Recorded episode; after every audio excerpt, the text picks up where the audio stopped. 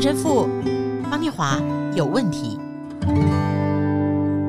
嗨，大家好，欢迎来到陈神父方念华有问题。Hello，陈神父。Hello，念华，各位听友，大家好，我是陈若石，陈神父。哎，神父啊，我们这样录着录着啊，都快要一百集了。对对对，真的谢谢听友，谢谢 ICG，也要谢谢我的 partner。感谢天主，感谢大家，感谢爱惜之音。对，回答了我九十三个问题。其实每一集的问题不止一个哈，在累积了超过两年。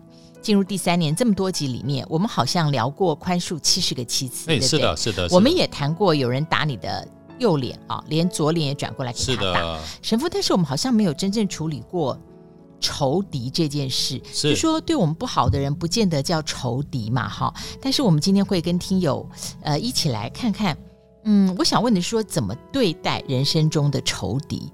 仇敌要怎么定义呀？我觉得呃要把它分开来。看哦，那个念华就是仇是跟恨有关系的，那、嗯、我觉得，所以我们常常讲深仇什么大恨，啊，嗯、所以深仇是无法两存啊，有你就没有我啊，这种已经到那种非常恨的境界。所以中文说不共戴天之仇嘛，对对对，哦、所以敌呢就是一种对立，所以我们常讲敌对、哦、啊是一种对立。哦，是一种对抗，所以敌一定只要有敌人，一定是要对抗的，所以就是互相对立、互相对抗、互相敌对。所以我说仇和敌啊、呃、是在不一样的境界里面，但把它合在一起，就是那范围就变更大更大。敌听起来缓和一点，嗯、呃，是是是是的，是的，哈、哦。那我觉得仇敌是相对概念啦，对，就是说可能有人把我当仇敌，我不知道。对啊，那念华，你的仇敌是谁呢？但是我自己哦。我到现在当然还是有心里讨厌的人，Yeah. 但我的做法就是不要发生交集就好。啊、uh huh. 仇跟敌听起来是要欲去之而后快啊，uh. 所以一定有 TVBS 的敌台嘛，对不对？啊，不，不会有仇台，不会啦。我们 TVBS 哈，有台都是有台，常常会说我们只跟自己竞争 啊，有台有台自己。那我们看看罗马书怎么说哈。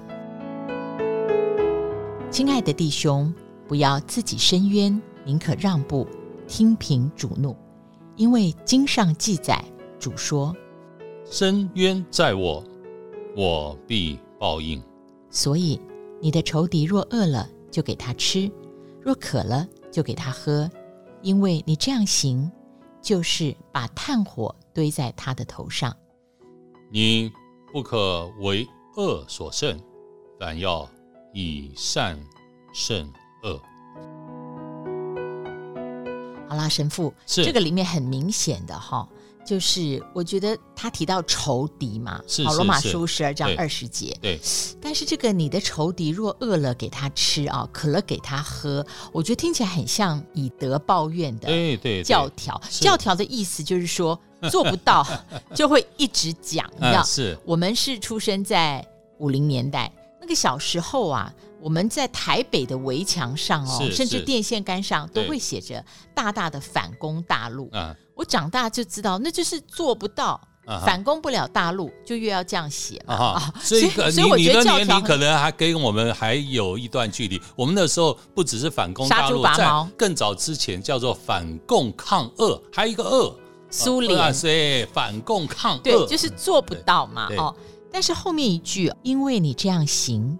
就是把炭火堆到他的头上，是，哎，这句听了就觉得送了，因为不像像以德报怨那么 gay 哈，啊，对对。但是哈，我们先讲前面好了，你的仇敌饿了，你就给他吃；若渴了，就给他喝。嗯，我的问题是说，供应仇敌的需要，这个听起来为什么不是滋养恶势力嘞？第一个就是我们还是要强调，常常讲的化敌。为什么？哦，会化敌为友，友非常难。对，所以但是你必须要踏出这一步，就是你要怎么样让这个敌对，就像我刚才讲的，跟你对立或对抗的，如何站到这一边？那我觉得主耶稣基督也用了这样的方式。我们本来是跟永远在罪的这一边，是跟耶稣、跟神是对立的。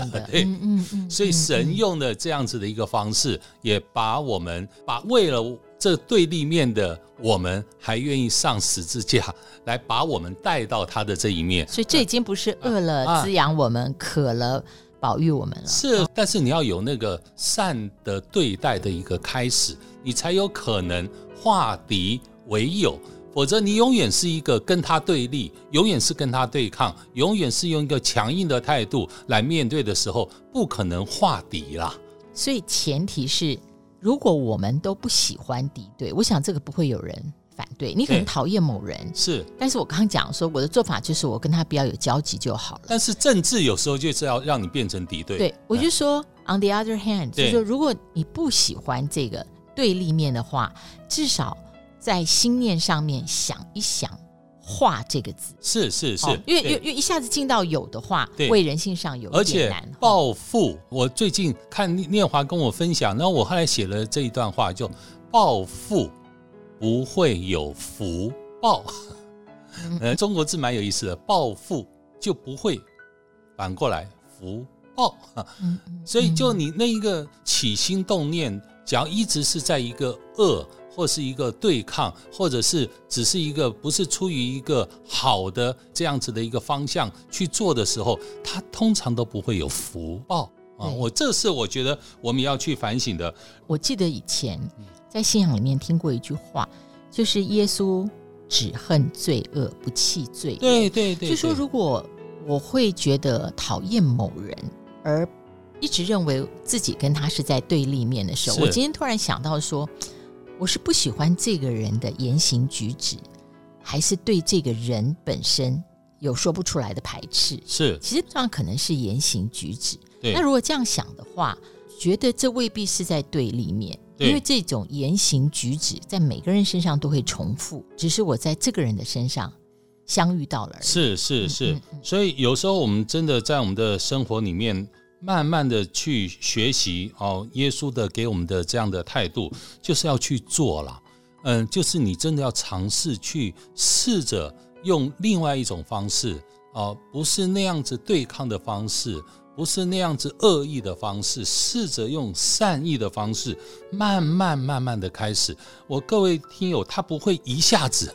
啊，我就把对这一个人的观念马上转变，或一下子就马上对这个人要跟他对抗对立的这种态度马上放下。但是当你去做，你就会慢慢，我觉得会慢慢的开始放下，慢慢的开始不再用那种恶意的态度去面对。我觉得那个去做是一个非常重要的一个起点。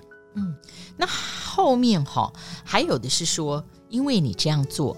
就好像把炭火堆在他的头上。是，我想重点，呃，如果从整个圣经这样看起来，他重点不是说，呃，要让他炭火焚身了哈，意思说以善胜恶。是，以善胜恶。第一个是这个善字，是面对恶，我是不是一定要站在对立面？如果不是的话，那接下来更进一步的是以善胜恶，反而会让这个人自残。当然，也许他会自觉，对对对，也许他会自觉，是是，这种羞愧难当。那你看，炭火在你的头上，是让对方有感啊。有时候我们在做很多的事情啊，你反而有时候不断的去跟他对立，人家根本不把你放在眼里的时候，事实上对他也没什么太大的感觉。但是当你用一种善的一种态度，就像我们在圣经里面，我们举个例子吧，当时的以色列的第一个国王就叫撒乌尔，嗯哼，然后后来到最后。天主看到撒乌尔，神看到撒乌尔所做的一切的事情时候啊，觉得他不能再继续当以色列王了，所以就给达卫大卫王富有。嗯哼，所以后来撒乌尔知道这个事情以后，然后后来到最后，达卫也出来把那个巨人歌利亚打死了，嗯、然后到最后也出去带领打仗的时候，人家说撒乌尔杀了千千，哦、但是大卫却杀了万万。哇，那还撒乌尔就非常愤怒，就开始要追杀大卫，哦、好几次。和合本里面讲的以扫啊，以扫追杀大卫，还到最后大卫。大卫王在他睡觉的时候，最后他在追杀的过程，然后跑到他的身边，把他的衣角割了一块，然后就离开了。然后旁边人说：“你就把他杀了就好了。”他不行，这是神立的王，我不能伤害他。所以到了早晨，大卫王在山的对面，告诉说：“我父，你为什么要这样子迫害我？你看，哦，你衣角现在在我的手中，我昨天可以杀你。”他就是圣经上描述什么？这个伊扫，这个撒乌耳王哭泣啊，泪流满面。他说：“我儿，我到底做了什么？”所以这就是炭火在这个人的头上，让他羞愧，让他有感，让他甚至可以为他所做的事情流泪后悔。我觉得你用再强硬的态度，不可能让人做到这样子，不可能让人有感成这个样子。只有用这样子的善意的对待，才会让你的对立的人，或甚至你的仇人有感羞愧。对，这我突然想到，我们小时候就听听过一个童话《北风与太阳》。哦，是是是。对，如果太阳的温暖跟亮度就是我们所仰望的那个光源的话，就是神的温暖跟亮度的话，你看这个童话里面哦，其实不就是神父你今天回答我的吗？是，就是如果你要对方做一件事是在你的心意里面的话，呃，你用冷冽的寒风一直去催逼他。他反而把外套越裹越紧，是是是。但是如果你换成一种温暖的方式，他不自觉的就把外套脱下来了。是善，念华善永远是这个世界上最强的能量，最强的力量。我觉得这就是今天我们读到的这圣经上所说的，你要以善胜恶，这样子的一个真正让我们生命的有的体验。现在理解，我觉得以善胜恶那个感觉，好像说，如果我们至少先把仇敌搁置，因为我们一旦采取以其人之道还治其人之身，反而是被仇敌再将一军。是的，因为被他的恶改变自己，也成为了恶。对，所以我们记住各位听友，所有的一切定位，不是我们在定位，而是神在替我们定位。不要用我们的态度来为对方定位，让神来定位，让神用这样子的善，在我们的生命里面，把那个慈悲作为我们生命最美好的方向盘、罗盘、指南针。谢谢神父，各位听友，我们下次再会喽，平安。